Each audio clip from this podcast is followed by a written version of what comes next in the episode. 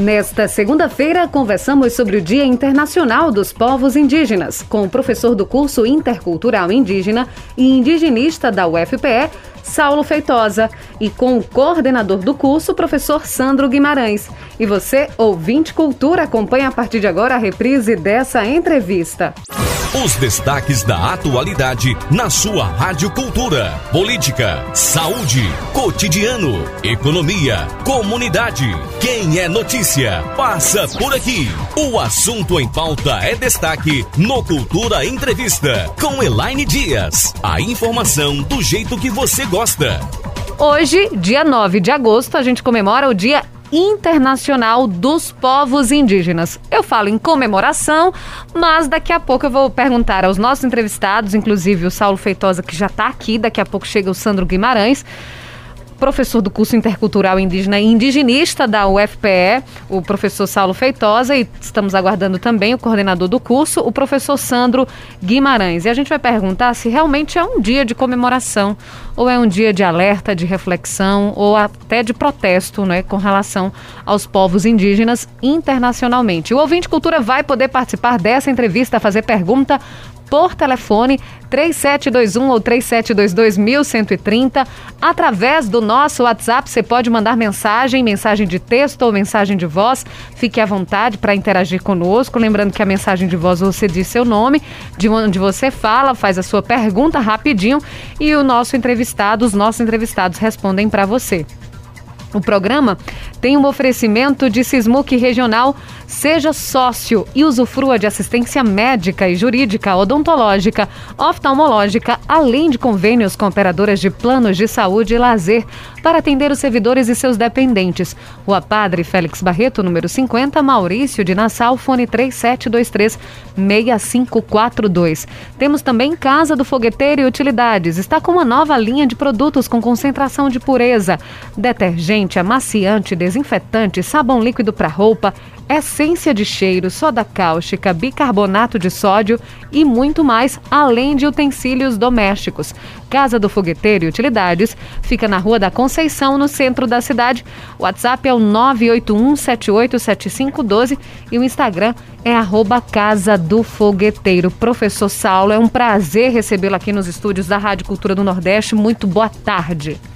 Boa tarde, Elaine. Boa tarde, ouvintes. O prazer é meu de poder estar aqui nesse dia, dialogando um pouco né, sobre os povos indígenas e os seus direitos. Você já destacou bem, né? Hoje é o Dia Internacional dos Povos Indígenas e é justamente um dia de reafirmação dos direitos dos povos que ocupam várias regiões do nosso planeta. Tem o que comemorar, professor Saulo? Tem sim, tem o que comemorar, mas também tem muito o que protestar, tem muito o que reivindicar. Né?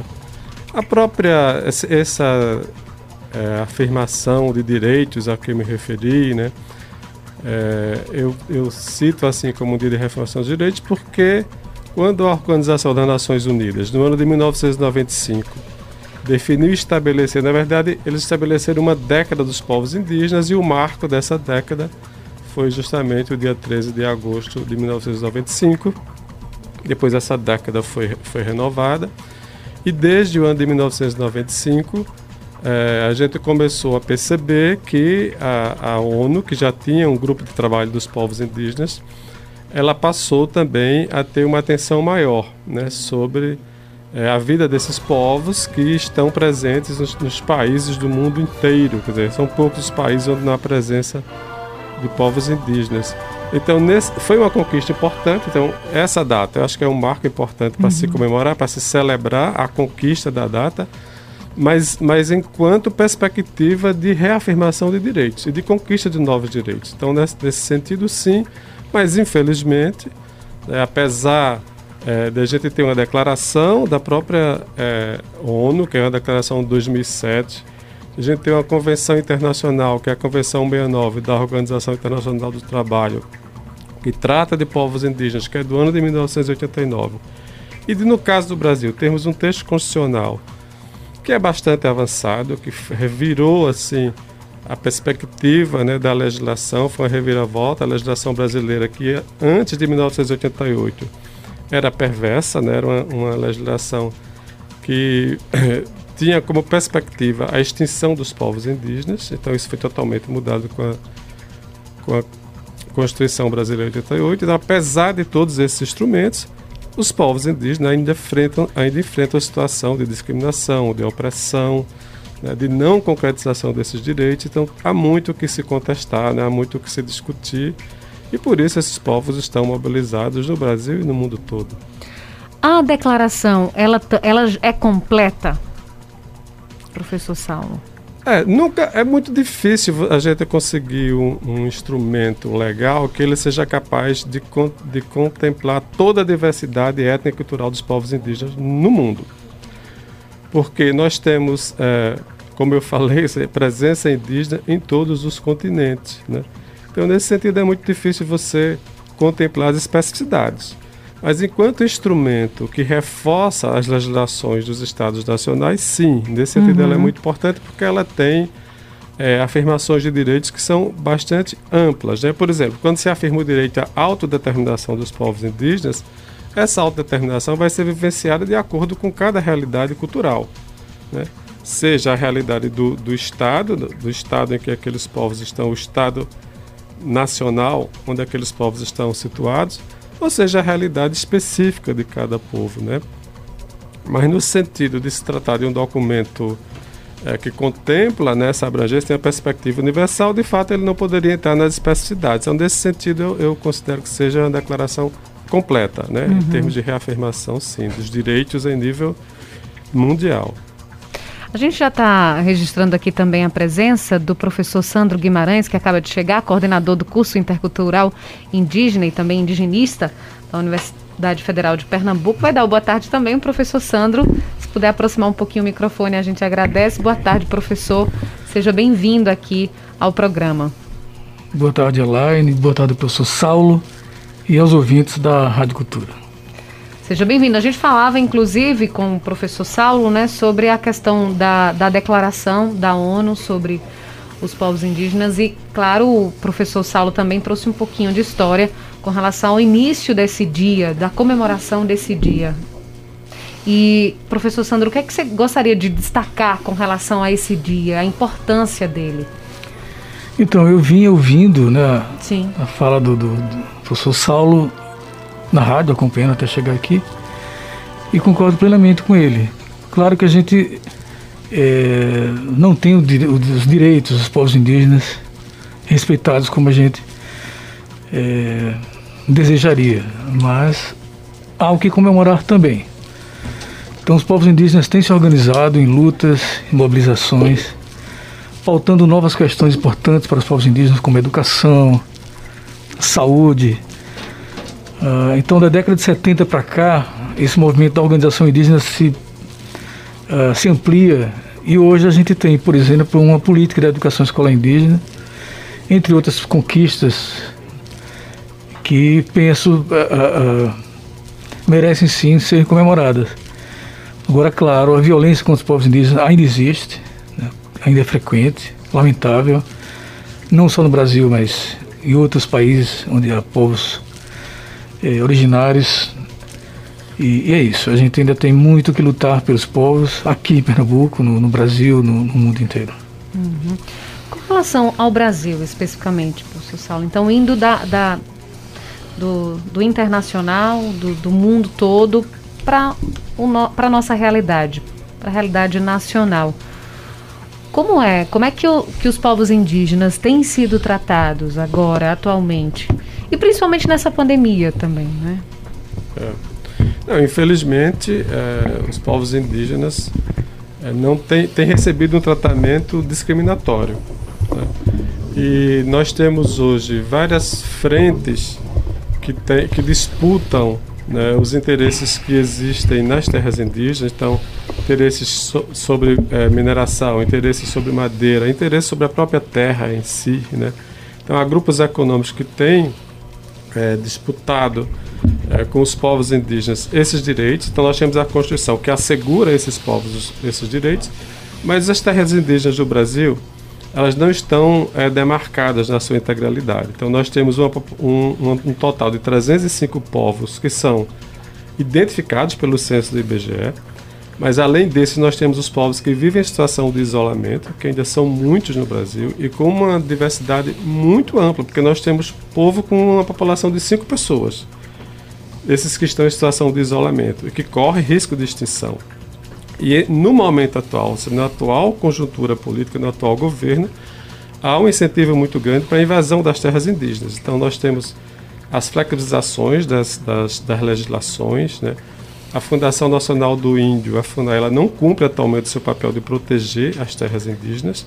E durante o período da pandemia, tudo isso é, foi ampliado, quer dizer, essa ofensiva contra esses direitos foi ampliada, inclusive a própria questão da pandemia, do combate à pandemia, o governo negligenciou, foi necessário que o Supremo Tribunal Federal determinasse que era obrigação da União proteger a vida desses povos indígenas, para que o governo começasse um programa tímido de defesa, né, de combate à pandemia, de proteção mesmo. Mas, por outro lado, os povos indígenas fizeram as suas ações. Aqui mesmo em Pernambuco, vários povos eram barreiras de proteção começaram a proibir é, o acesso às terras indígenas e criaram também os seus esquemas, juntamente com a, com a CESAI, a Secretaria Especial de Saúde Indígena, né, as equipes multiprofissionais de saúde indígena que atuam nessas terras e aí houve todo o investimento na, na busca de, de, equipamentos de proteção individual. A própria universidade forneceu álcool em gel, forneceu álcool 70, forneceu é, máscaras também. Então houve convênios da própria CESAI né, com universidades, vários institutos. Mas por parte do governo federal, infelizmente, não houve o, o compromisso em proteger os territórios e a vida dessas pessoas. E aí quando acontece isso, é, houve muita, muita morte então dos indígenas. Houve. No, no, nos, os números, esses números eles são é, diferentes, porque nós temos os números oficiais e nós temos os números é, das, do movimento indígena, da Articulação Nacional dos Povos Indígenas. Esses números divergem, né? Então, o que, o que há, na verdade, é uma subnotificação por parte dos, dos números oficiais, né? E isso aconteceu primeiramente nos primeiros meses, principalmente nos primeiros meses, né? Porque, para a sorte dos povos indígenas, eles entraram, eles fazem parte do grupo prioritário, né? Então, houve alguns povos que foram mais castigados, principalmente os povos que estão na região amazônica, porque justamente essa região onde chega às frentes né, de expansão é, madeireiras, por exemplo, né, e ali eles vão tendo contatos muito grandes. Então, há povos onde é, esse, o índice de pessoas infectadas né, e de mortalidade foi grande. Essas regiões de maior tempo de, de contato, os povos também têm mais possibilidades de, de resistir né, e de, de se organizar também. Mas, assim, para a população é, que a gente tem no Brasil. Segundo dados do IBGE, ela é em, torno de 800 e poucas mil pessoas, 836 mil, se não me engano. É, e você tem um número aproximado de mil pessoas. Assim, houve, houve comunidades indígenas onde morreram os pajés. Então, para você formar um pajé, você leva décadas. Né? E aí é um prejuízo muito grande. Né? Então, se a gente compara é, com os cuidadores da, da saúde não indígenas, né? então enfermeiro, um dentista, um médico, quer dizer, o tempo de formação é bem menor, né? Porque é uma formação é, principalmente técnica, né? Embora envolva todos os aspectos também das, das relações humanas. Mas para você formar, né, professor Sandro, um, um curador, um protetor, um cuidador da saúde indígena, você leva décadas. E muitos pajés morreram, né? muitas lideranças morreram. E de fato o impacto é muito maior, porque aí não é só aquela pessoa, né? Mas é a função social da pessoa na comunidade, o papel que ela exerce. E geralmente são essas pessoas que formam né, os seus sucessores. E sem a presença dela, esse, essa ligação, né, ela, ela é interrompida, o processo de formação é interrompido. Então, de fato, o impacto é muito grande. Professor Sandro Guimarães, especificamente aqui em Pernambuco, ou mais próximo a gente, aqui a Caruaru, é, você poderia também falar um pouquinho dessa realidade durante a pandemia? O que, que esses povos também estão passando ainda? Sim. É, a gente tem aproximadamente 45 mil indígenas no, aqui em Pernambuco. E a história das epidemias, elas sempre foram muito presentes né, na, na, nesse trajeto histórico-cultural dos povos indígenas. Então, Se para a gente é algo novo, uma epidemia de esporte, uma pandemia, para os indígenas isso está muito presente na sua memória. Né, na, e, claro, morreram muitos. Né? E hoje, mais uma vez, mais uma pandemia, é, como se trata de um grupo que está do lado oposto do, do, do, poder econômico e político, claro que ele, como os mais pobres do país, foram os mais vitimados. Então, uh, os números em Pernambuco são altos, infelizmente. Uh, como Saulo, o professor Saulo muito bem colocou, há perdas irreparáveis né, na estrutura, na organização interna desses grupos, lideranças, pajés. aqui entre os, os, estudantes da nossa universidade indígena também tivemos perdas. Então, é, a gente só vai poder ter uma uma ideia de tudo que foi essa pandemia, os impactos dessa pandemia para os povos indígenas é, daqui a um tempo, mas ela continua ainda fazendo vítimas e causando danos irreparáveis. Essa questão da priori prioridade na vacinação também para os povos indígenas, isso de certa forma bloqueou um pouco? Sim, sem dúvida. Uma conquista dos povos indígenas que foram considerados grupos prioritários. Mas é, lembrando que isso é tudo resultado da luta indigenista, dos povos indígenas.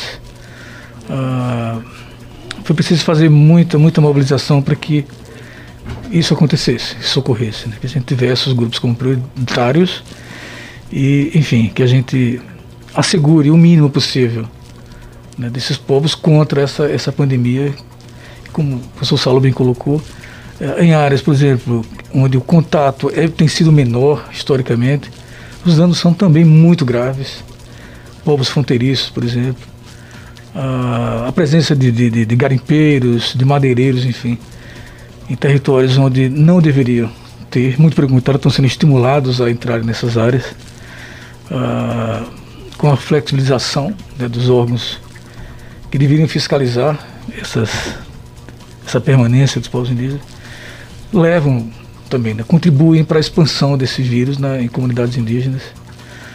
E, e é isso, né, desde os dos que, que foram uh, vitimados, seriamente vitimados, até os povos aqui uh, do nosso, da nossa região, onde o contato tem sido mais frequente, né, contato com, com outros povos não indígenas.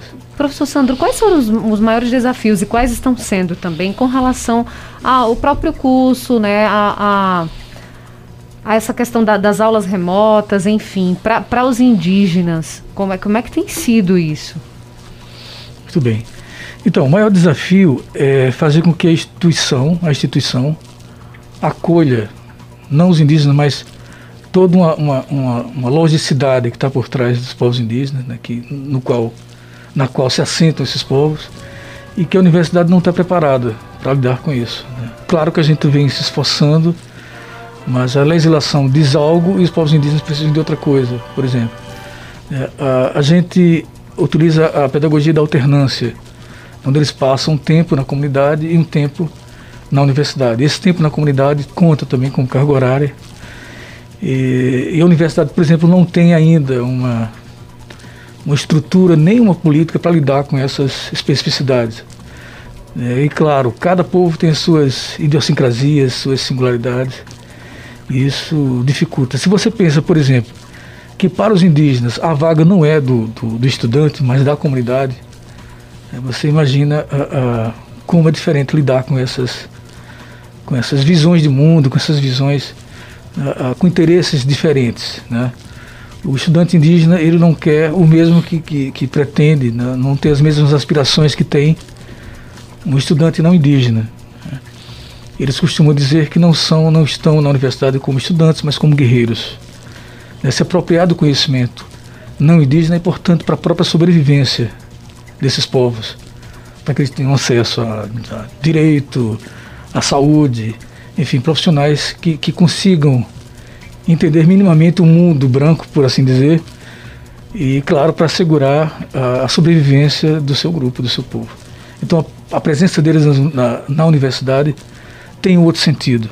E a universidade tem que uh, mudar a sua legislação para poder acolher essas diferenças, penso que a universidade é um espaço de diferença, a universidade pública.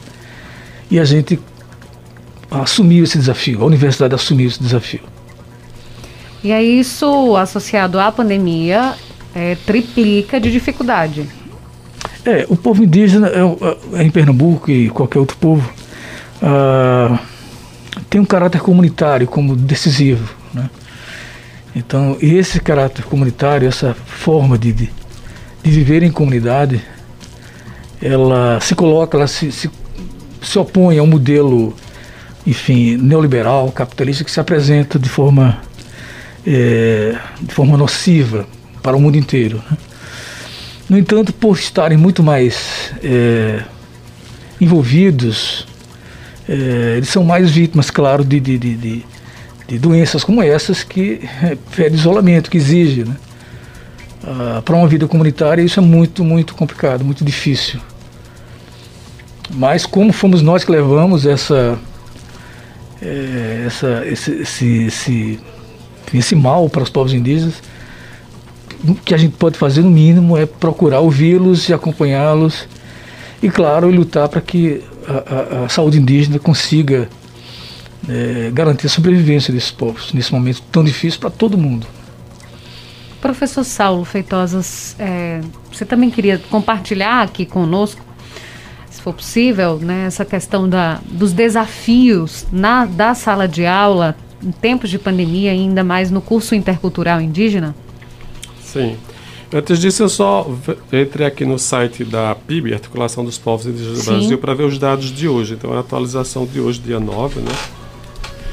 Então, os casos de indígenas é, que foram infectados até o momento, 57.942. Indígenas mortos pela Covid, 1.166. E povos afetados, 163. Então, esses, esses dados aqui eles incluem inclusive alguns povos que já se encontram nas, nas periferias, por exemplo, o povo Cocama é, no Amazonas foi um dos povos mais atingidos, né? E não tem Cocama só na terra indígena, tem Cocama também fora da terra indígena, enfim. Então, de fato, foi um, foram números muito altos.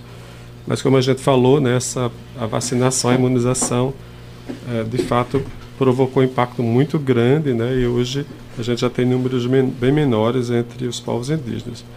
Em relação aos desafios, quando, como você se reportava à declaração da ONU sobre os povos indígenas, então o direito à educação é, desses povos é assegurado nessa declaração, essa declaração de 2007 e é assegurado também na Convenção 69 da OIT, que é anterior a isso. E o que é importante, isso que o professor Sandro traz, é que a declaração da ONU, assim como a Convenção 69, assegura a esses povos o direito de receberem, de terem acesso a uma educação né, em todos os níveis e que essa educação contemple as suas especificidades. Então, a educação superior indígena ela deve ter especificidade, desde a forma de acesso né, até o processo de formação mesmo, como o projeto pedagógico do curso, por exemplo, o curso de licenciatura intercultural é, tem como fundamento a pedagogia da alternância, porque isso garante é, que as epistemologias, os saberes indígenas dialoguem com os saberes da é, academia. Da academia. Então, o professor do curso de licenciatura textural indígena, ele não pode se limitar a dar aula na sala de aula, ele tem que se deslocar também para as aldeias, mas para ele se deslocar para as aldeias, ele precisa estudar também a cultura daqueles povos, né? Então, não basta o professor Sandro ser um, um antropólogo de excelência do ponto de vista teórico, mas ele tem que ter conhecimento etnográfico das espécies desses povos para que esse conhecimento dos, dos povos trazido para a universidade dialogue com as teorias que o professor Sandro foi, adquirindo ao longo da formação dele e a partir dali produza um novo conhecimento. Né? Então, isso é assegurado pela declaração da ONU, isso é muito importante e por isso esses professores eles têm que ter uma formação específica, não é? Então não basta é, ser um antropólogo, precisa ser um antropólogo indigenista. É, não basta ser um historiador, tem que ser um historiador indigenista. E aí entra para as especificidades. Isso todos os professores precisam da, dessa Todos formação. os professores precisam. Principalmente é, esse curso, esse curso ele vai formar também professores para a educação escolar indígena, mas independente desse, quer dizer, os outros cursos das outras áreas, isso é um desafio grande, né? Porque a universidade, é, em alguns casos, tem a, garante o acesso, mas depois que esse acesso ele é alcançado, o estudante ingressa na universidade, toda aquela realidade cultural dele, por exemplo, no curso de medicina, os cursos de medicina não, não asseguram que haja um diálogo com os sistemas médicos tradicionais, para que a intermedicalidade seja praticada. Isso é um desafio. Então, para que de fato a declaração da ONU fosse cumprida à risca, né, então todos os países onde os povos têm acesso às universidades, em todos os cursos, eles deveriam assegurar as especificidades. Aqui nós temos muitos avanços. A gente tem que reconhecer, por exemplo, a UNB, inclusive, tem um vestibular específico para indígena, para todos os cursos, todas as áreas, um vestibular específico, e aí eles criam também grupos de acompanhamento específico, tem, há programas, né? A Universidade Federal de São Carlos tem algumas experiências assim, né? uhum. né? Mas, no geral, a própria academia deveria se abrir, né? E eu estou falando, a gente está falando aqui de povos indígenas, mas não só povos indígenas, né? Todas as, as culturas elas deveriam ser contempladas para a universidade não apenas reproduzir um conhecimento universal, genericamente construído, né? Mas de fato ambientado às realidades culturais específicas. Em algum país isso acontece de fato? Alguns países avançaram. A gente teve inclusive no Equador é, uma experiência da Universidade Indígena do Equador que foi fechada de uma maneira absurda, porque a aplicação da avaliação que foi feita daquela, daquela universidade foi a mesma que se faz com as outras universidades. Então, por exemplo, no quesito estacionamento, eles tiraram zero.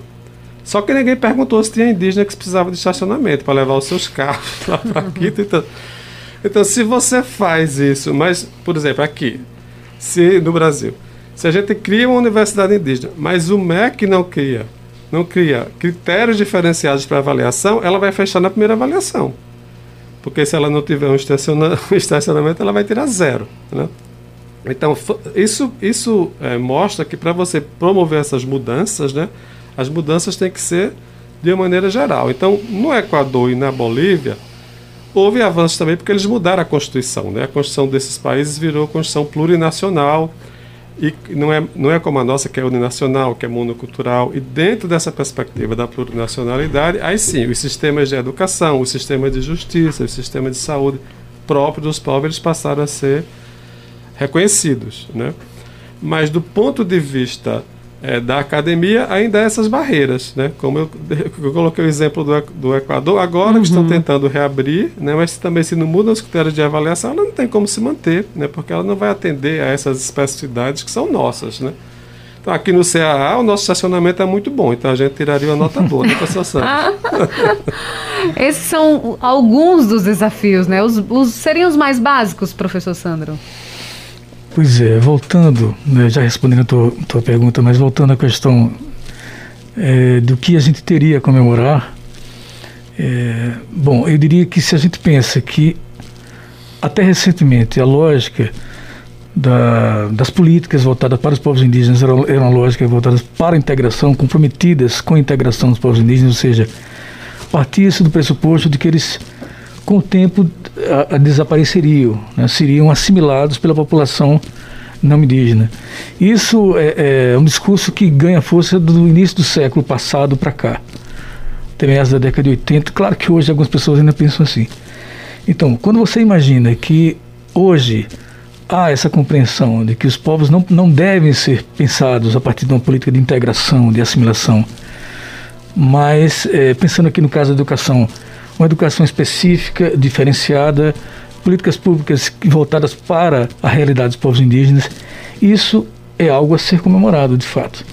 Né? O professor Saulo mencionou a Convenção 69 da OIT, a própria Constituição né, a, a, de 88 já aponta também para uma nova, um novo paradigma para pensar povos indígenas no Brasil.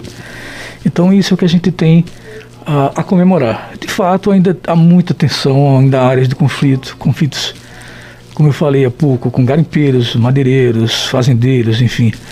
A história dos povos indígenas em Pernambuco, temos hoje 12 povos reconhecidos. É, para alguns são mais de 12, são 13, mas enfim, que pesa essa discussão aí, são, são, temos hoje 12 povos reconhecidos. todos esses povos em seu trajeto histórico-cultural tiveram conflitos, mortes, mortes de lideranças. E é uma história, portanto, marcada por muita, muita luta, muito sofrimento. Né? E é isso. Ainda em relação à educação, eu destacaria que há no Brasil hoje cerca de 20 instituições, eu acho um pouco mais do que isso, que oferecem um curso superior para indígenas. É, destacaria a Universidade Federal do Mato Grosso, o da Grande Dourados, né, que fica no Mato Grosso do Sul, que uh, tem hoje uma, uma, faculdade indígena, FAIND. Então, dentro da FAIND, da Faculdade Indígena, existem mais de um curso, curso de Pedagogia Indígena, Licenciatura Intercultural Indígena, que atende mais ao, uh, mais voltada para o ensino, os anos finais e, e o ensino médio. E é isso, a gente na educação tem, sim, observado um, um, um crescimento, né? A gente uhum. tem conquistado muito nesse sentido. Mas, claro, há muitos desafios, sobretudo com as políticas é, atuais. É, nós vimos trabalhando, por exemplo, com a ProLinde, que era o, o programa de apoio às licenciaturas indígenas. Ah, esse programa foi, foi desfeito. A SECADI, que era a secretaria voltada para diversidade, para a educação continuada, etc., que atendia os povos indígenas, quilombolas e outros grupos uh, étnicos também foi, foi, foi inicialmente é, desmembrada e hoje fechada, enfim. Então a gente, a gente tem acompanhado uma perda significativa em espaços que a gente já tinha avançado né, no que diz respeito à educação escolar indígena. Lembrando que há duas, duas categorias que muito próximas, mas bem diferentes. A educação escolar indígena, quando a gente fala em educação escolar indígena, estamos falando das, das políticas de educação voltada para as comunidades indígenas, para as escolas nas aldeias. A educação indígena. Seria, seria um ensino básico? Seria... Isso seria o ensino, o ensino escolar, né? educação escolar, como a gente tem aqui. Né? Isso, educação básica, exatamente. Fundamental, é, é na realidade da, dos povos indígenas. Né? Isso. Né? né? E quando a gente fala, por exemplo, da temática indígena na escola, e aí a gente está pensando na, na Lei 11.645, que é voltada para mudar a imagem do índio na sociedade, por exemplo, dos povos indígenas na sociedade. Torna obrigatório, portanto, desde 2008, que se discuta história e cultura dos povos indígenas na educação básica, sobretudo em história, em artes e, e literatura. Então, nesses campos aí, a, a, a questão da educação deveria pautar né, a cultura e história dos povos indígenas. Mas ainda é algo que precisa avançar, avançar bastante, sobretudo nos currículos de formação de professores e professoras, para que essa, essa política seja efetivada. Não adianta exigir que a educação a pauta a questão dos povos indígenas quando o professor não está preparado para falar sobre povos indígenas, por exemplo. Então ele vai só reproduzir uma visão já deturpada, enfim, que a gente conhece que não, não, não corresponde à realidade dos povos indígenas. A gente vai para um rápido intervalo comercial, a gente volta já.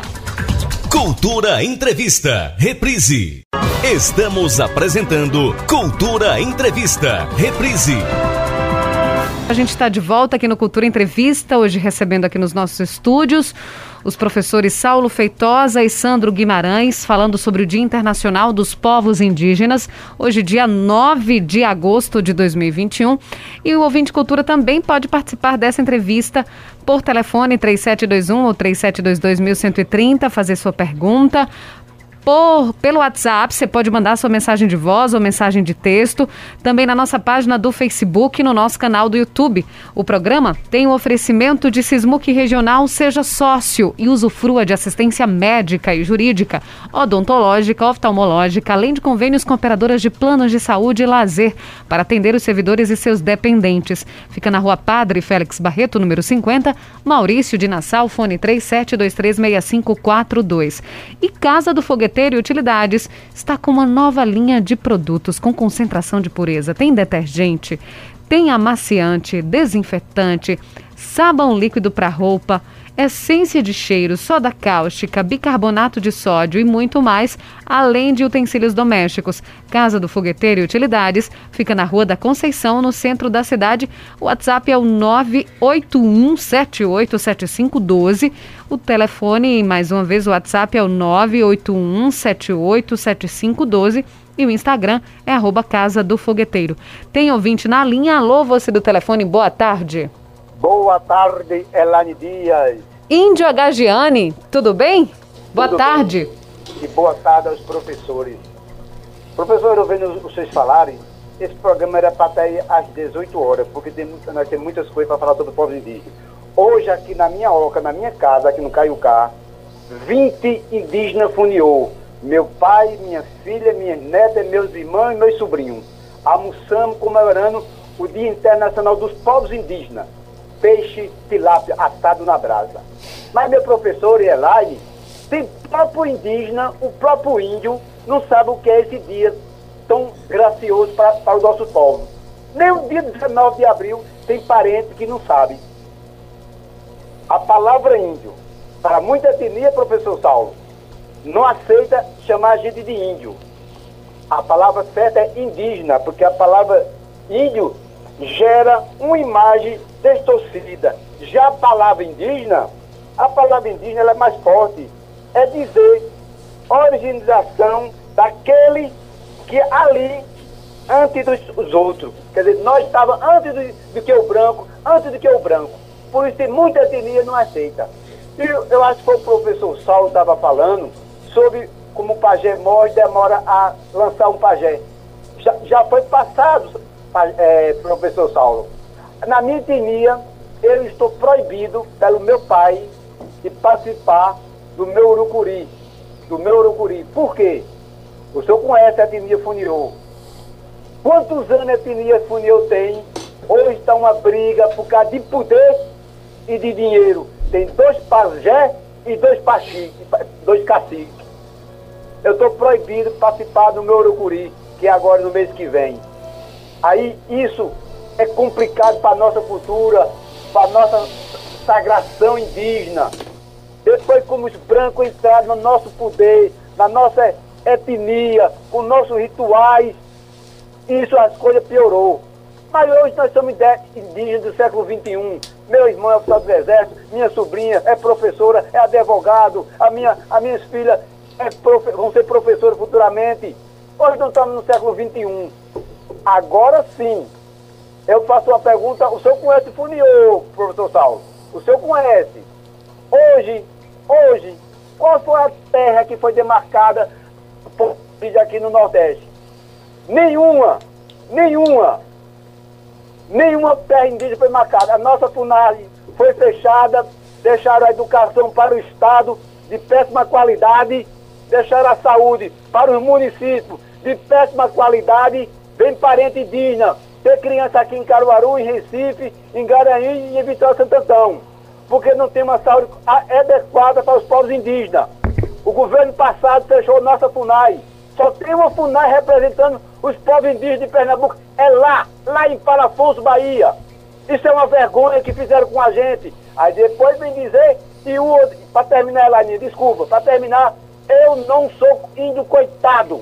Eu sou indígena do século XXI e não admito ninguém passar por cima de mim e, da, e do meu povo. Uma boa tarde e um bom trabalho. Boa tarde, Índio. Um grande abraço para você, professor Saulo e professor Sandro. Vocês podem falar um pouco sobre o que o, o Índio Agagiane trouxe? Boa tarde, Agagiane. Boa tarde aí sua família que está reunida. É muito importante essa informação que você traz, né? Que de fato a palavra índio é uma palavra que não expressa aquelas pessoas que são originárias, né, os povos originários. A palavra índio, ela é originária da, de uma língua indiana, do hindi. As pessoas acham que geralmente indígena é derivado de índio e não é, né? então o HGN tem razão, né? A palavra indígena realmente é de origem latina e significa aquele que é próprio do lugar. E dentre esses próprios do lugar, nós temos povos como o povo Funiô, que ele muito bem falou, é, esses povos que estão aqui na região Nordeste são povos que têm mais de 500 anos de contato e como o próprio HGN falou, esses povos estão presentes né, nas várias esferas da sociedade. Nós temos indígenas parlamentares, nós temos indígenas é, que exercem profissões bastante variadas. Essa questão que ele abordou né, das, das as divisões internas que surgem, infelizmente são consequências da própria colonização. Né? Então, são valores que não eram próprios das culturas indígenas, mas que acabam interferindo e provocando algumas é, divisões, mas o, os povos indígenas aqui de Pernambuco, assim como o povo Funiô, é um povo que eu admiro muito, é, tem mais de 500 anos de resistência e tem é, capacidade de administrar também esses conflitos internos e eu espero que eles sejam administrados da melhor maneira possível e solucionados da melhor maneira possível, né? E é uma luta, como ele disse, é uma luta diária, né? Para que continuem mantendo sua tradição. O povo é, Funil é o único que mantém ainda o Iatê, que é a língua indígena do próprio povo. Os, os, outros povos de Pernambuco já não falam mais suas línguas é, originárias. E por isso mesmo, essa essa, essa capacidade de, de manter essa, essa língua ao longo desses, desses séculos é importante é, a manutenção do ritual. Né? Então a Gagiane falou que dificuldade que ele está tendo de participar do ritual, mas o ritual também é um espaço importante de reafirmação tanto da, da religião como da própria cultura, da própria língua. Né? Um ritual demorado que leva em torno de três meses. Né? E a gente quer aqui se solidarizar né, com o povo Funiô, com a Gagiane e sua família e com to todos os povos aqui do estado de Pernambuco. Professor Sandro? Então, é, ele falou do Oricuri, como boa parte dos ouvintes né, possivelmente não conhece o que é Oricuri, que ele disse que não está conseguindo participar, é um ritual em que uma vez por ano os indígenas é, Funiô ah, ficam, ficam é, é, é, é isolados, por assim dizer, nesse refúgio, nesse lugar, nesse espaço do Uricuri, por aproximadamente três, aproximadamente três meses e a presença de não indígena é proibida, então é um ritual importante para esse povo.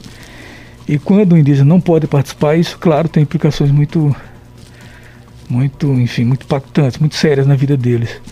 Há outros povos também têm alguma forma de, de, de reclusão, por exemplo, os Uh, Cambiuá tem o Aricuri, só muda um pouco a expressão, o Pancará também. Então vários povos praticam aqui essa, esse ritual onde ficam é, recluídos, ficam, ficam é, isolados por um, período. Né? Funiou mais tempo, três meses aproximadamente. É isso. Em relação ao que o, o eu sempre esqueço o nome dele, é, é Aganju. Agagiane. Agagiane. Então, a Gajane falou algo que eu acho muito interessante, que é o, o indígena não pode ser visto como um coitadinho. Né? A história do, na história do Brasil, o indígena foi invisibilizado, mas ele teve uma participação fundamental. Então, todas as conquistas, por assim dizer, todas as guerras travadas aqui, ah, tiveram a participação decisiva dos indígenas. Pegando só um exemplo da invasão ah, holandesa aqui no Brasil, aqui, aqui em Pernambuco, aqui no Nordeste, especialmente em Pernambuco, uh, você teve a participação indígena tanto de um lado quanto de outro.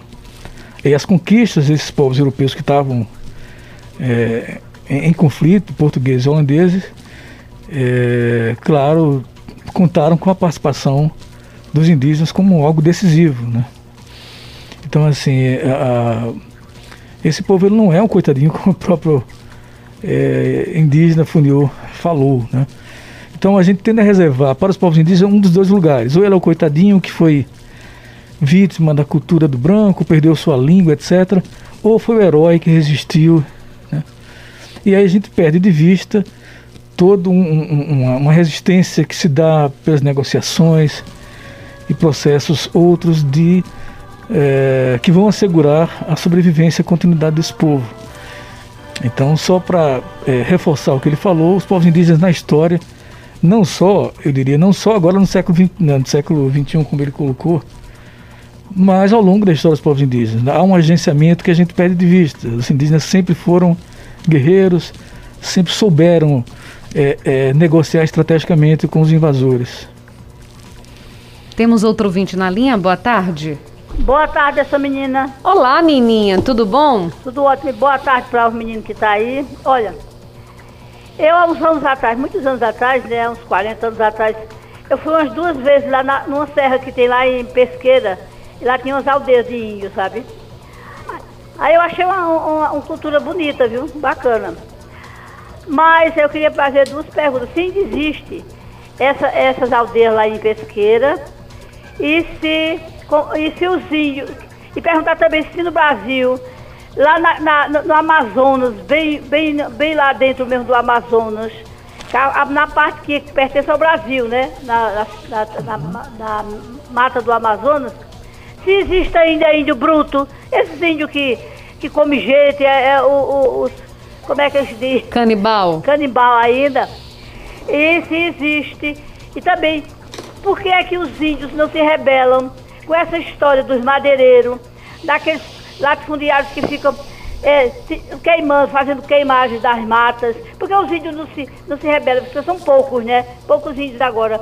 Porque eu acho que se as terras for deles, a, a maior parte ali do, do, do, do, mato, eles podiam se rebelar, eles podiam, eles podiam não deixar aqueles, bandos de, de, de, de, de, de interessados em dinheiro, que eles querem mais o dinheiro, não querem saber se, se é certo ou errado. Em, em combinação com o governo mesmo. Então eu queria assim, saber assim, por que, é que eles não se rebelam? Porque eles não, não lutam pela, pela terra deles. Porque as matas, se eles começarem a destruir as matas, não vai existir mais animais, vão tudo invadir a cidade. E os índios também vão terminar se extinguindo, além das doenças. Porque é, vão tomando a terra do índio, vai virando daqui uns tempos, vai virar um deserto ali. Igual o deserto de Saara, só vai ter areia. Então, eu acho assim, por que é que eles fazem isso? Não lutam pela. E nós também não lutamos pela nossa terra, deixa queimar tudo, deixa destruir tudo.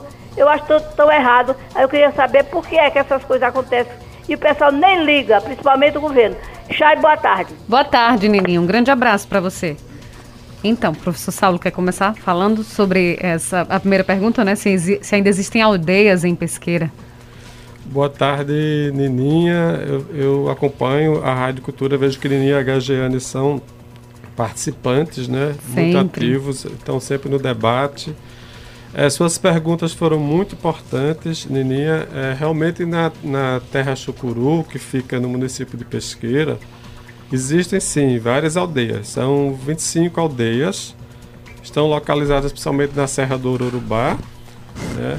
A terra indígena é, Chucuru, ela já foi demarcada, mas como a Gagiane disse, nenhuma Inclusive terra... o Irã Carvalho é Chucuru, né? né? É, o professor Sandro pode confirmar, o Irã Carvalho aqui, apresentador da rádio. Então é isso. E tem, e tem essa presença indígena lá, sim, continuam lá as, essas aldeias, e a área está demarcada, mas nem, como a Gagiane falou, nenhuma terra é demarcada em sua totalidade. E até a terra Funiô, que é um povo que resiste muito, né? Os Funiô tiveram o primeiro reconhecimento da, da área que eles ocupam hoje, ainda em 1926, mas até hoje a terra é total do povo Funiô não foi demarcada, como o HGN falou, né? É, mas as outras questões que Nininha levanta, é, primeiro, sobre a, a, porque os índios não reagem. Reagem sim, reagem, Nininha, embora é muito difícil, né? Porque, como eu lhe falei, tem povos que têm cinco sobreviventes. Então, se, se chega lá um grupo de 30, 40 madeireiros e chegam fortemente armados, para eles resistirem com arco e flecha, esses povos estão em situação de isolamento é muito difícil, né? Porque são os povos, como eu falei, ainda não têm contato, né? Eles, eles vivem é, isolados mesmo, situação de isolamento. E geralmente, quando tem esses confrontos, acontece também assassinatos de indígenas. Então, é uma realidade de conflito que existe no, no Brasil, principalmente nas fronteiras, fronteira com o Peru, isso acontece muito, né? É, esses conflitos. E em relação à outra pergunta que você fez da, da própria se há indígenas que são canibais, eu posso deixar para para Sandro comentar essa questão, né, da prática da, da, da antropofagia mas sobre a mobilização indígena em nível nacional, ela é muito grande, viu? No mês de julho, os indígenas fizeram um acampamento grande em Brasília, ficaram na porta do Supremo Tribunal Federal, porque ali tinha um, um, um processo para ser julgado que tratava de um chamado marco temporal, O marco temporal é uma, uma definição, uma interpretação que os invasores das terras indígenas criaram, dizendo o seguinte: que só tem direito a ter a terra demarcada aqueles indígenas que em 1988, quando foi promulgada a tal Constituição do Brasil, estavam na terra. Mas muitos indígenas haviam sido expulsos pelos invasores. Então, isso é mais uma injustiça que estão querendo cometer, cometer e tem um processo tramitando no, no Supremo Tribunal Federal que os ministros do Supremo vão decidir se é assim mesmo, se, se só tem direito a ficar na terra indígena estava lá em 1988. Então, aqueles que haviam sido expulsos não teriam mais direito, que a gente espera que não decidam assim, seria um absurdo.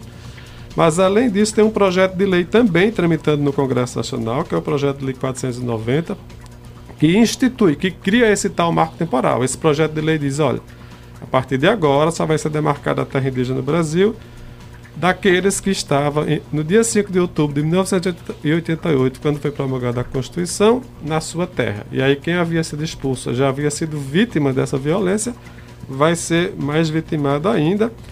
E além desse projeto de lei, tem outro projeto 2633, que é conhecido como Projeto da Grilagem, que é um projeto que já foi aprovado por uma comissão especial.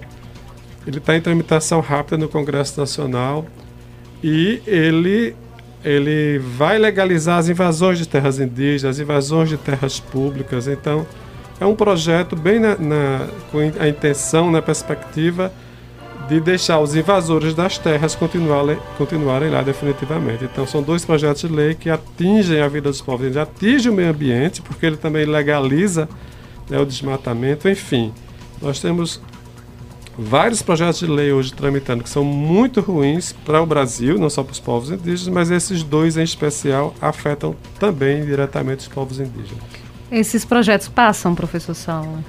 Infelizmente já passaram, quer dizer, eles, eles têm comissões que estão, estão tramitando, nos, nos nas uhum. comissões já passaram, o da grilagem já passou, é, o 490 está em tramitação também avançada, e pelo contexto atual, que a gente tem uma bancada ruralista muito forte, né? É projeto da bancada ruralista e eles estão dizendo que vão aprovar no tempo rápido, estão já comemorando. Infelizmente. Infelizmente. Pro, professor Sandro, sobre a questão então, da, da Nininha. Pois é, eu gostei muito da, das perguntas da Nininha. Né? Então tem duas questões que ela levanta né, que eu gostaria de comentar. Um é lembrando, por exemplo, os Guarani Kaiowá do, do Mato Grosso do Sul, que são é, assassinados com muita frequência. Né? O, o, índice de assassinato naquela região do Mato Grosso é muito, muito alto. E eu diria, de modo geral, que com muita frequência se assassina índio no Brasil. No entanto, se um índio reagir e matar um branco, isso ganha uma visibilidade enorme.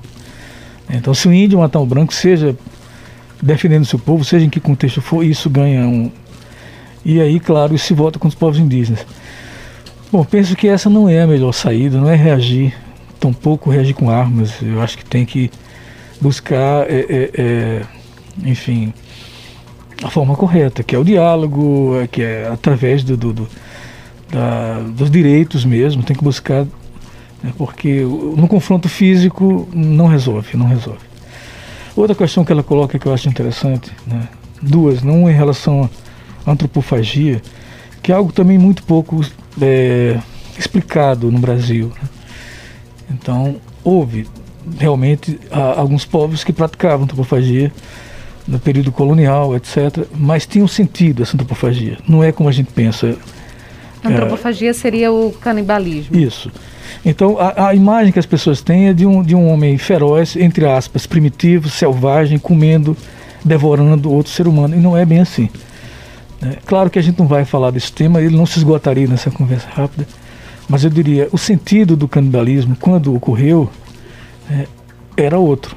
Né? E eu diria, havia sentidos diferentes. Por exemplo, havia um grupo, hoje, coincidentemente, a gente comentou isso numa reunião que tivemos, eu, o professor Saulo e o professor Flávio da, da da Universidade de Alagoas, Federal de Alagoas, que uh, havia um povo né, do tronco macugê, ou seja, um povo aqui do sertão, por exemplo, que havia nesse povo uma cultura de comer os parentes. Então, se o parente morre, né, um ente querido, eles comiam para guardar dentro de si esse povo, né, para ficar. Enfim, a relação era outra. Não é essa, essa imagem que se tem como eu falei, deturpada de, um, de uma selvageria, de uma barbárie desenfreada. Não é isso. Né? Outra coisa é preciso entender, cada povo tem a sua, suas especificidades, enfim. Outra questão que a Neninha coloca, é bom para a gente pensar, quando ela pergunta se ainda existe índio bruto, né, índio puro, por assim dizer. E o que a gente sempre faz questão de lembrar é que o que define o índio não é uma suposta cara de índio, não é falar a língua, não é ter o olhinho mais puxado, é nada disso. Cabelo longo, ou viver numa aldeia, é, é, é, enfim, no meio da selva, caçando com arco e flecha, não. Claro que você não encontra índios assim. Índios onde o contato foi muito pouco, índios, inclusive, ainda não, não é, registrados né, pelo, pelos, pelos brancos. É, mas o que faz do índio, o índio ou do indígena indígena é pertencer a uma história comum do seu grupo, ah, para eles uma relação de parentesco. Eu tenho que ser filho de um indígena para ser indígena e por aí vai. Então, a, sobretudo tem uma história em comum, partilhar de uma mesma história. Então, a etnia ela está ligada a laços outros. Assim como a gente não se veste como os nossos bisavós, né, cartolas, é, imagina lá aqui com aquele vestidão enorme, com arames e tudo mais, a dificuldade que ela tem de sentar nessa cadeira aqui. Espartilho, né? Que pois as é, mulheres então usavam, ela... eram obrigadas a usar. Exatamente, ela não deixou de pertencer ao grupo que ela pertence, ou seja, as culturas humanas mudam sempre. As identidades elas não são fixas, a cultura não está é é, é, é, é, engessada, toda a cultura muda sempre, seja mudança de dentro para fora, que a gente diz endógenas, seja de, por influência do contato né, com outros grupos. Mas isso é dado do próprio do homem, né, de, de, do ser humano. Então, com os indígenas não é diferente. Eles mudam, eles é, é, procuram se reelaborar, se reinventar sempre. Né? O que, seguindo aqui a indicação do, do Frederick Barth, o que a gente deve procurar ver nesses grupos é a força que algumas tradições de fato aparentam, né? Para entender o seu alcance e sua força. Por exemplo, a religião indígena, pensando, pegando aqui o caso do Toré, por exemplo, a gente pode estudar o Toré para entender a força e os alcances daquela prática, né? mas não como algo que vai é, assegurar o indígena ser legitimamente um indígena. Né? Quem afirma ser ou não indígena é o próprio indígena. Mas lembrando que nenhuma uma, marcação étnica dessa, nenhum traço desse, é definidor. A fronteira entre o indígena e o não indígena, ela é muito mais complexa, mas não, não, não, não se limita a falar a língua de índio, a ter uma suposta cara de índio, enfim, esses, essas marcas, portanto. Nós temos outro ouvinte na linha, boa tarde. Boa tarde. Oi, Marcos, tudo bem? Só o da pipoca. Uhum. Rapaz, é o seguinte. O índio matar um branco, é lógico que ele se mete num problema dos 600 milhões de diabos. Mas um branco matar um índio também não é diferente. Eu conheço o caso, de pesqueira, Zé de Riva, que eu conheci assim rapidamente. Ele foi acusado de ter mandado matar o cacique Chicão, que é o pai de cacique Marquinhos. E ele se complicou bastante. Ele foi preso, inclusive pela, pela, pela Polícia Federal, e não aguentou a pressão e se suicidou na cadeia. Ele viu que ele não, não entrou numa boca muito boa, não. Então matar ele também não é uma boa ideia, não. Mas a pergunta que eu tenho para fazer para você é, é, o seguinte. Essa, essa pergunta eu ia fazer com meu amigo, indo a Gagiana, mas toda vez eu esqueço. Eu vou fazer para vocês. O caboclo, ele é considerado também indígena ou ele é meio indígena, assim, o filho bastardo? O caboclo. Isso é uma pergunta. A outra pergunta é o seguinte. Aqui no Brasil, os índios que a gente, que, a gente, que nós encontramos, que nós vimos, aqui no Brasil que nós conhecemos, hoje é aquele índio que aluga as terras aqui e não tem coragem de trabalhar, você sabe, né? Ainda é meio preguiçoso. Ele, ele, ele aluga as terras, fica se balançando na rede, come a comida esquentada pelo micro-ondas, entendeu? E usa Hilux para se locomover e moto, para cima e para baixo. O nosso índio brasileiro é assim. Ainda existe, inclusive no, até no Brasil, ainda existe aquele índio que come carne crua, não que mata a gente, o, cani, o canibal, o Nini, a gente acha que na nossa região mesmo, no presídio aí tem uns dois. Não precisa os indígenas não. Aqui, aqui na nossa região tem canibal. Agora aquele índio que, que caça com flecha, que come a carne crua, ainda existe esse índio ou é, só existe índios que come no, no, no forno micro-ondas? E quanto à queimada do Amazonas, meu, meu, meu, meu, meu caro, que você diz que, que a Nininha perguntou se os índios, por que, que os índios não reagem? Ô minha querida Nininha, tem índio que bate palma, tá batendo palma pra queimada do Amazonas. e a de, de desmatamento. Bate palma pro presidente e diz que ele tá certo. Ele tem que queimar e tem que desmatar mesmo. Eu conheço gente que faz isso, que diz isso. O índio tá certo, o presidente tá certo, ele tem que desmatar mesmo e tem que queimar mesmo. Como é que ele tá aí? Uma parte contra e outra a favor. Aí fica difícil. Aí o presidente rola solto. Um abraço. Um abraço, Marcos. Muito obrigada pela sua participação. Então, professor Saulo. É, são muitas perguntas. Perguntou primeiro né? se o caboclo é indígena. Ah, é, Marcos. Marcos. Marcos, a gente tinha falado no começo, eu come, comecei minha fala dizendo que até 1988 a legislação brasileira ela tinha como é, intenção né, é, transformar todos os indígenas em não indígenas. Então, por isso foi criada em 1973 a Lei 6001, que é chamada Estatuto do Índio. E essa lei já dizia que o objetivo dela era integrar os índios à comunhão nacional. Então, era deixar de ser índio. E, ele, e ela estabelecia também é, diferenciações, etapas de indígenas. Então, indígenas que eram mais índios, indígenas que eram menos índios. E esse processo de, de caboclização, de transformar o indígena em caboclo, foi uma estratégia né, que o Estado brasileiro usou para que os indígenas deixassem de ser indígenas. Então, investindo inclusive nos casamentos de indígenas com não indígenas. Né? Então, se a gente hoje é, tem contato com os indígenas aqui do Nordeste, todos eles é, foram frutos dessa política. Houve muito casamento de indígenas com brancos, com negros. Então, não tem mais é, o estereótipo indígena como a gente identifica dos indígenas que estão em situação de isolamento. E durante muito tempo, o Estado brasileiro dizia que essas pessoas que eram caboclas, elas haviam deixado de ser indígenas. A Constituição de 1988 acabou com isso. Então, tem muita gente que era é, definida como cabocla, mas sabia que pertencia a um grupo indígena e que hoje ela é reconhecida como indígena, né? Até porque essas, essas leis que a gente falou aqui, a Convenção 169 da Organização Internacional do Trabalho, ela garante aos indígenas o direito à autodeclaração. Então ela diz, é indígena aquele que se reconhece como indígena e cujo povo, sua comunidade também o reconhece. Então, algumas pessoas que eram consideradas, caboclas, na verdade, elas eram indígenas.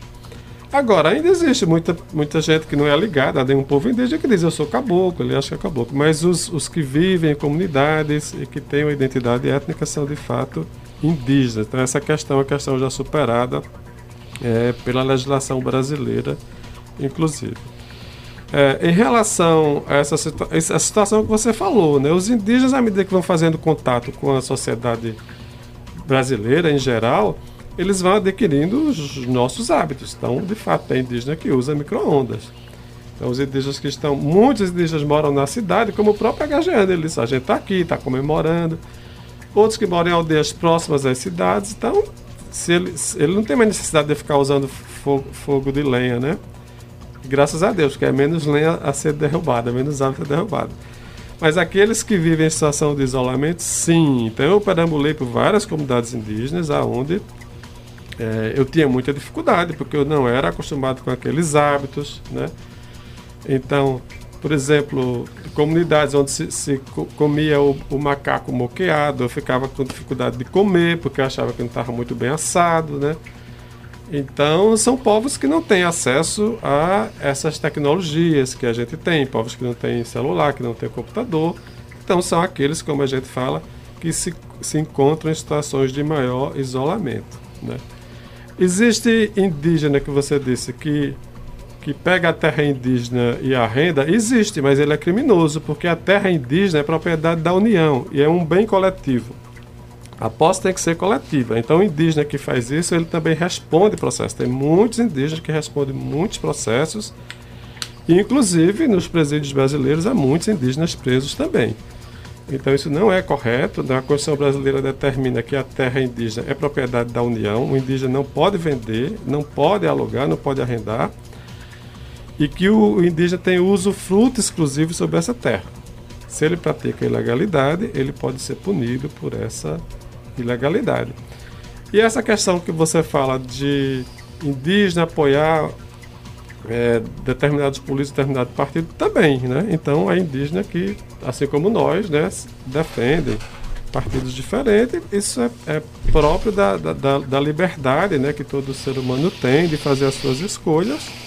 Mas a gente sempre torce para que o ser humano faça a escolha correta, né, nesse sentido. Mas, enfim, são questões é, de fato que são é, preocupantes, como você coloca, né, e que também afeta a vida dos povos das comunidades indígenas. A gente tem aqui mensagem do Jorge, do Agreste de Pau Santos, Zona Rural de Caruaru. Infelizmente não vai dar tempo para a gente passar aqui. A gente já está nos minutos finais da entrevista. A Iraci Diniz também está acompanhando na página do Facebook, desejando boa tarde. A José Maria Rodrigues também dizendo boa tarde. E o Antônio Santos.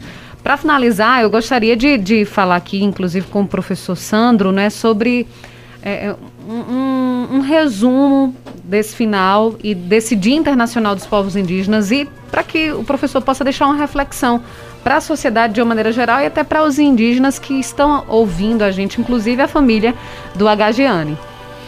Muito bem, então penso que eu, eu posso concluir minha fala pegando o gancho aí da última provocação, por assim dizer. Eu repetiria o que o professor Sala já falou, Marcos, o índio não é preguiçoso, essa tese do índio como preguiçoso, ela já foi é, refutada há muito tempo. É, o índio não é bobo de trabalhar nos engenhos do branco. Então, criou-se essa tese porque ele se negava a trabalhar para o branco. Por outro lado, o indígena trabalha um certo tempo do dia, o suficiente para ele comer, o suficiente para ele viver. Pensando aqui sobretudo nos indígenas ainda não contactados, ainda que vivem, né, ainda com pouco contato, melhor dizendo. É, e o resto do tempo ele guarda para rituais, para dança, para tocar, para cantar, para dançar. Eu, por exemplo, trabalho até final de semana. Quer dizer, eu é que sou bobo. Né? O índio é preguiçoso por fazer o que ele acha que é importante fazer. Se é importante dançar, tocar um instrumento, fazer um ritual, pescar, tomar banho de rio, a gente é que é bobo. Ele está certo. Ele está cultivando outros valores que a gente já perdeu. Então, Marcos, não diga mais que o índio é preguiçoso. Comer de, de, de, de, de é, micro-ondas, olha, eu tenho certeza que seu bisavô não usava micro-ondas. Você hoje usa micro-ondas. Então, quem mudou? É, o seu avô estava errado você estava errado? O índio também, não, o indígena não conhecia micro-ondas, hoje ele tem acesso. Mais uma vez, o índio não é bobo, ele quer andar de Hilux também, ele quer ter celular de, né, de última. Claro, claro, o indígena, eu, eu falei há pouco, o que define o indígena não é ter cara de índio, não é, não é isso. Ele não é muito diferente da gente em relação a isso. Cada povo vai, vai demarcar a sua fronteira étnica. Né? Mas vamos esquecer essa coisa de que ainda é preguiçoso, não tem nada a ver. É, por outro lado, para fechar a questão do caboclo, a palavra caboclo vem de caraiboca, é uma corruptela. Né? Claro que é uma palavra polissêmica, mas o que diz respeito aos povos indígenas é exatamente isso. Era o, o, o caraíba que vivia na oca, a, ca, a, a caraboca, né? cabocla, e nessa corruptela chegamos a caboclo. Então sempre remeteu a isso que o professor Saulo falou, aquele aquele indivíduo que vive entre os indígenas, mas que não é, é não vive completamente essa cultura, essa identidade indígena. É um termo complexo também.